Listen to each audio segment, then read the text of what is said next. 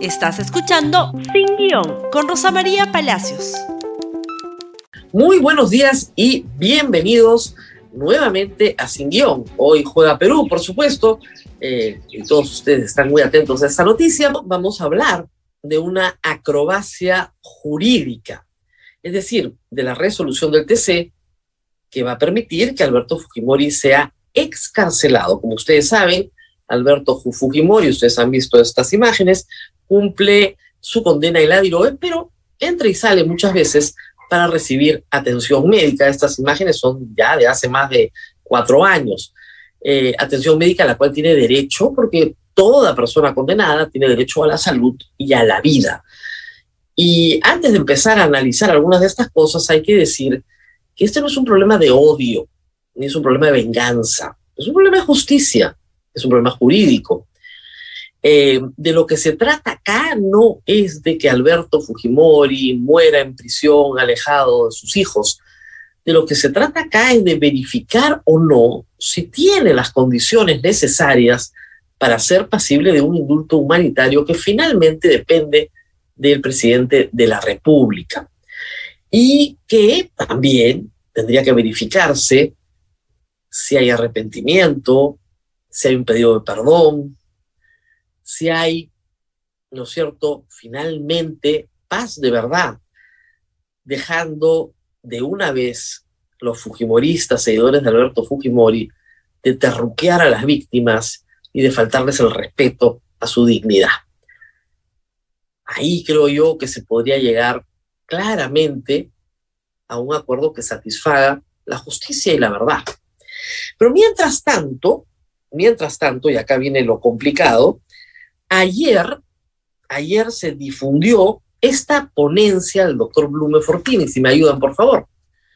Este documento, que tiene nueve páginas, se difundió ayer. Esta ponencia del doctor Blume Fortini no es la sentencia del Tribunal Constitucional, es la ponencia del doctor Blume Fortini a la cual se adhieren o no se adhieren los demás miembros del Tribunal Constitucional es la ponencia sobre la cual se debate el voto. Y luego de eh, discutirse esta ponencia, el doctor Saldón, el doctor Ferrero, se adhieren a la posición del doctor Blume, el doctor Ledesma, la doctora Ledesma, perdón, el doctor Espinosa y el doctor Miranda tienen una posición contraria. Esto circuló ayer en las redes sociales e inmediatamente provocó la reacción del Tribunal Constitucional que sacó este tuit, por favor, para compartir frente a versiones inexactas en algunos medios de comunicación, el Tribunal Constitucional hace conocimiento público que la sentencia del caso de Alberto Fujimori no ha sido publicada. En efecto, esto no es la sentencia, es la ponencia del doctor Blume, porque la sentencia tiene que incluir además todos los votos singulares. Hoy se cumple una semana del debate y la sentencia no ha sido publicada. Lo que francamente llama bastante la atención cuando de por medio hay la excarcelación de un hombre que de acuerdo a el Tribunal Constitucional merece y se le ha garantizado su libertad. ¿Qué está pasando acá? Se ha dicho que el lunes 28 es la fecha de plazo máximo para excarcelar a Alberto Fujimori, pero reitero, ¿qué, qué está pasando acá? El artículo 139, inciso 20 de la Constitución nos da derecho a todos los peruanos a ejercer la crítica y el análisis de las resoluciones judiciales. No tenemos la sentencia completa, pero sí tenemos la ponencia del doctor Blume. Y habida cuenta que sobre esa ponencia se ha votado, esas nueve páginas nos permiten, ¿no es cierto?, hacer un análisis y una crítica para tratar de entender cómo así el Tribunal Constitucional le ha garantizado la libertad a Alberto Fujimori.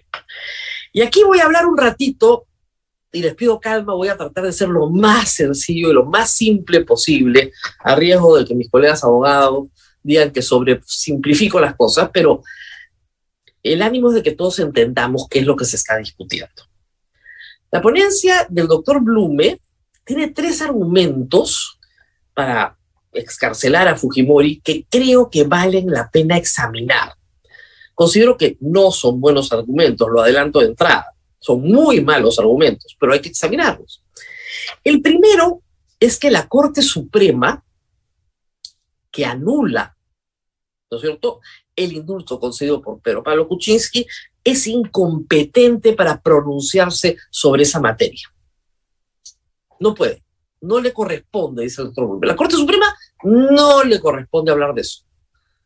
Oiga, pero ustedes dirán, ¿a quién le corresponde si la Corte Interamericana le dice al Estado peruano, resuelva usted conforme a estos parámetros que no es posible garantizar la libertad?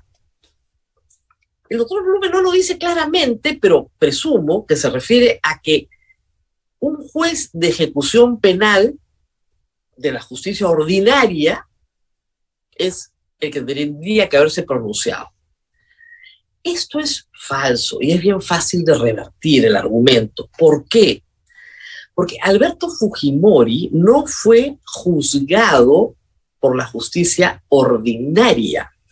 Siendo presidente de la República, es acusado por el Congreso, ¿no es cierto?, ante la Corte Suprema de Justicia. Y es la Corte Suprema de la Justicia en doble instancia, con dos salas que se crean para ese fin, el que juzga, ¿no es cierto?, y ante la apelación confirma la sentencia de Alberto Fujimori. Por lo tanto, los jueces de ejecución, ¿quiénes son? Los de la Corte Suprema, pues. El juez de ejecución ¿ok? Es al que regresa la sentencia. La sentencia regresa a quién? Al juez que la origina, a la Corte Suprema, a la instancia que la origina. Es un argumento muy endeble para, por un vicio procesal, cuatro años después, decir que la Corte Suprema es incompetente cuando ha resuelto en dos instancias. Mal argumento. ¿Qué es lo que pide la Corte Interamericana de Derechos Humanos? Que se resuelva en sede judicial. ¿Qué hace? Efectivamente, se resuelve en sede judicial. El, el segundo argumento de Blume es que el presidente de la República, de acuerdo a nuestra constitución, tiene poderes ilimitados para indultar. Su discrecionalidad es casi, casi absoluta. Tiene un pequeño control de eh, constitucionalidad, pero la discreción es casi limitada. No hay parámetros para evitar que el presidente de la República indulte.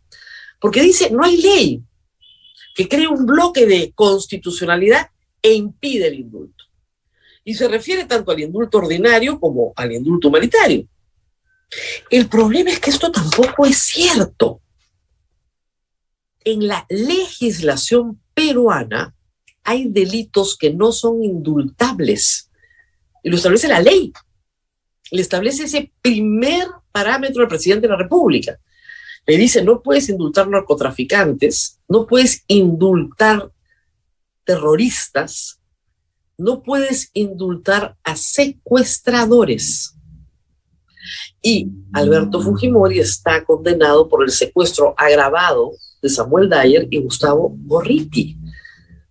Por lo tanto, no cabe un, un indulto ordinario para Alberto Fujimori.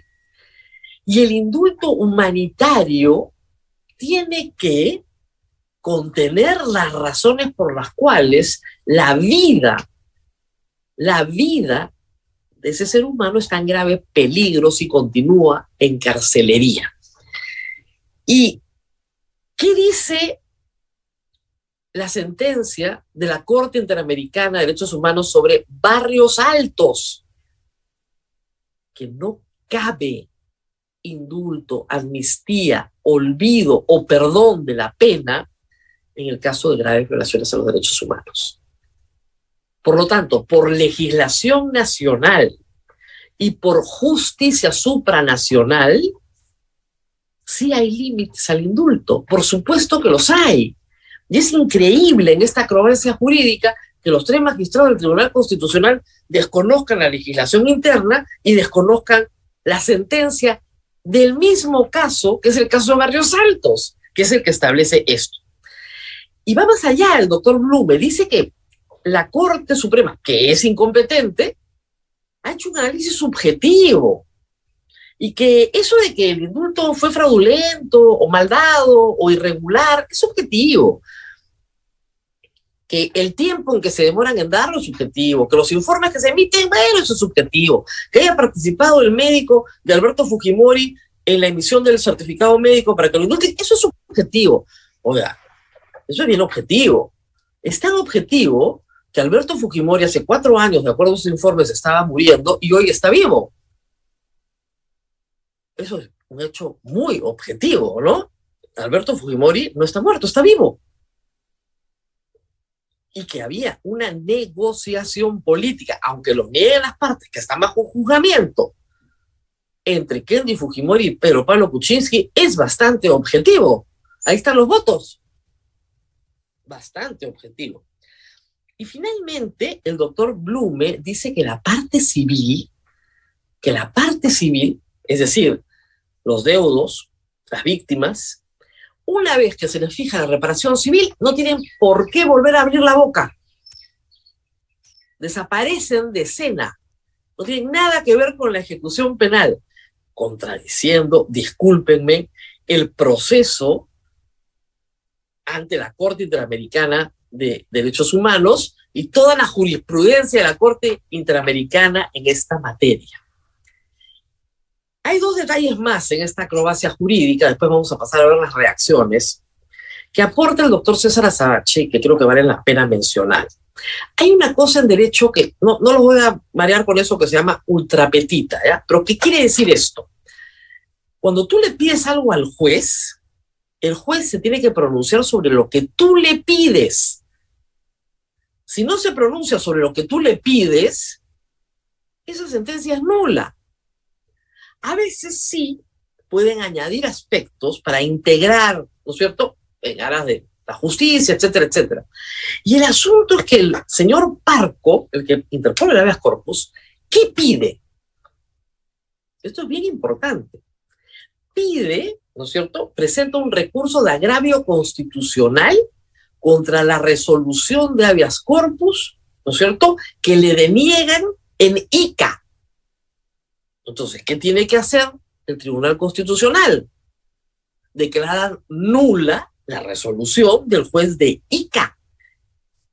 El señor Parco no pide que declare nula la resolución de la Corte Suprema, no se le ocurre hacer eso los señores magistrados no mencionan al juez de ICA. Ahora que están redactando, de repente se les resoplamos la respuesta, ¿no? No mencionan al juez de ICA y se van de frente a la Corte Suprema. Y en el proceso penal no hay castillo de naipes. No es que me tumbo una y me tumbo todas. Lo que tendría que pedir el Tribunal Constitucional es que ese juez vuelva a meter sentencia. Y no ha hecho eso. Y lo segundo es un tema de fondo. El señor Parco presenta su solicitud de habeas corpus el año 2020 señalando que el señor Alberto Fujimori era susceptible de sufrir COVID y morir en la cárcel. Por lo tanto, debía excarcelarse para cumplir su condena en su domicilio. No pedía la resurrección del indulto los jueces están pronunciando sobre algo que no se les ha pedido y no se han pronunciado sobre lo que sí se les ha pedido. Y esto es bien grave en una resolución del Tribunal Constitucional, lo cual, lo cual la hace sumamente endeble frente a la Corte Interamericana de Derechos Humanos, que está en sesión. Hubieran esperado en el TCE, ¿no es cierto?, la solicitud de habeas corpus del doctor Nakazaki, que estaba francamente mucho mejor presentada muchísimo mejor presentada, pero había puro, pues. Y ahí tiene. Y reacciones, porque ayer, como digo, un momento de confusión, creían que ya habían emitido la resolución del TC, no la han emitido. Lo que hemos hecho es revisar las nueve páginas de la ponencia del doctor Blume, muy bien. Pero esto fue lo que dijo el premier Aníbal Torres. Adelante con eso. Lo del expresidente Alberto Fujimori, el Ejecutivo actuará dentro del marco legal, protegiendo también los derechos fundamentales de las personas afectadas por gravísimos delitos. Pero nosotros vamos a actuar dentro del marco de la ley. El, TC ha dictado esa sentencia, esa sentencia se tiene que acatar. Eso no quiere decir de que no sea impugnada ante los tribunales este, internacionales. Esa es nuestra forma de actuar, con estricta sujeción al marco legal, al marco constitucional y al marco convencional. Luego, el doctor Lacazá ha dado declaraciones ayer haciendo una separación que tienen que hacerse siempre entre el indulto ordinario, que no procede en este caso, y el indulto humanitario, que es el único que podría proceder. Y dice lo siguiente, escuchemos. Ningún tribunal internacional en el mundo ha señalado que no procede el indulto humanitario por cualquier delito, así sea delito de guerra, delito de lesa humanidad. Ya se ha superado el cuento que Alberto Fujimori había sido condenado por lesa humanidad. Yo creo que a estas alturas, todo lo que ustedes han comunicado, hasta San Martín lo han entrevistado 500 veces, no hay condena por lesa humanidad. Y eso que la opinión, eso que la opinión pública internacional dice, vea lo que acaba de decir Vivanco de Amnistía Internacional, que por cualquier delito, por cualquier delito, procede un indulto humanitario. Esto de lesa humanidad no saben cómo confunde a la gente. No se confundan, ¿ok? Es bien sencillo. No cabe indulto ordinario, punto, porque el secuestro agravado en el Perú no es indultable. Olvídense si quieren de los crímenes contra la lesa humanidad. Alberto Fujimori no puede ser pasible de un indulto ordinario, punto. Pero además la sentencia la Corte Interamericana dice que cuando hay graves violaciones de derechos humanos, y así lo dice la sentencia del doctor San Martín, no hay amnistía, no hay olvido, no hay perdón, porque sería una burla de la justicia. ¿Ok? Muy bien. Ante esto, hay que decir que desde un punto de vista humano, que parece que se están olvidando los jueces del Tribunal Constitucional, eh, Alberto Fujimori efectivamente se encuentra muy ansioso y tiene toda la razón de estarlo, así lo ha dicho su hija Keiko Fujimori. Está con un pie fuera de la cárcel, no lo sacan, y por otro lado, este, es una sentencia pues muy endeble, ¿no? Esto fue lo que dijo Keiko Fujimori ayer. Estoy en plenas coordinaciones para que una vez que él salga del penal eh, pueda ir directamente a, la clínica para hacerse todos los chequeos médicos. Eh, yo me he estado comunicando con él, él me llama desde el teléfono público y claro, con todo este proceso también está un poquito ansioso. Entonces, con mayor razón, nuestra preocupación es eh, poder hacerle los chequeos médicos. Bueno, mi padre va a seguir enfrentando, como siempre lo ha hecho, los procesos. Y los familiares de los asesinados por el grupo Colina también tienen algo que decir. Este es un tuit de Carmen Amaro, la hija de Raida Cóndor, que hemos conocido tanto y que ha luchado tanto por la memoria de su hijo, ¿no? Las y los familiares de todas las víctimas de la dictadura de Fujimori no vamos a claudicar para que el indulto se revierta porque el único lugar para el asesino es la cárcel.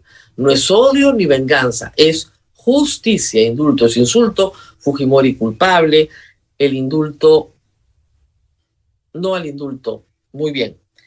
Esto es lo que dice Carmen Amaro, lo cual es lo lógico y al cual tienen derecho, porque la Corte Interamericana, aunque no le guste al doctor Blume, sí los va a escuchar. Y la Corte eh, Interamericana no es un tribunal internacional, es justicia supranacional está por encima del Tribunal Constitucional, nos guste o no nos guste, es así.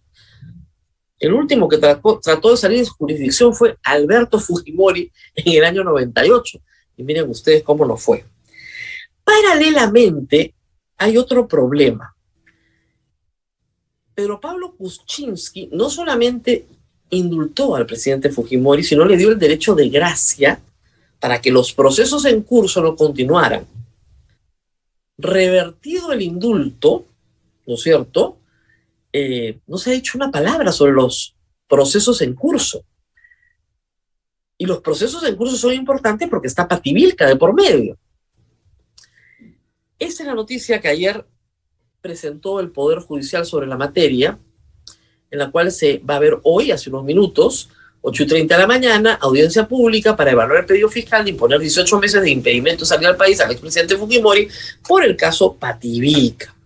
Frente a esto, la defensa de Fujimori ha dicho que se van a allanar, que no lo van a discutir, que lo van a aceptar, lo cual es una señal de que Alberto Fujimori no va a huir del país apenas tenga un pie fuera de la cárcel.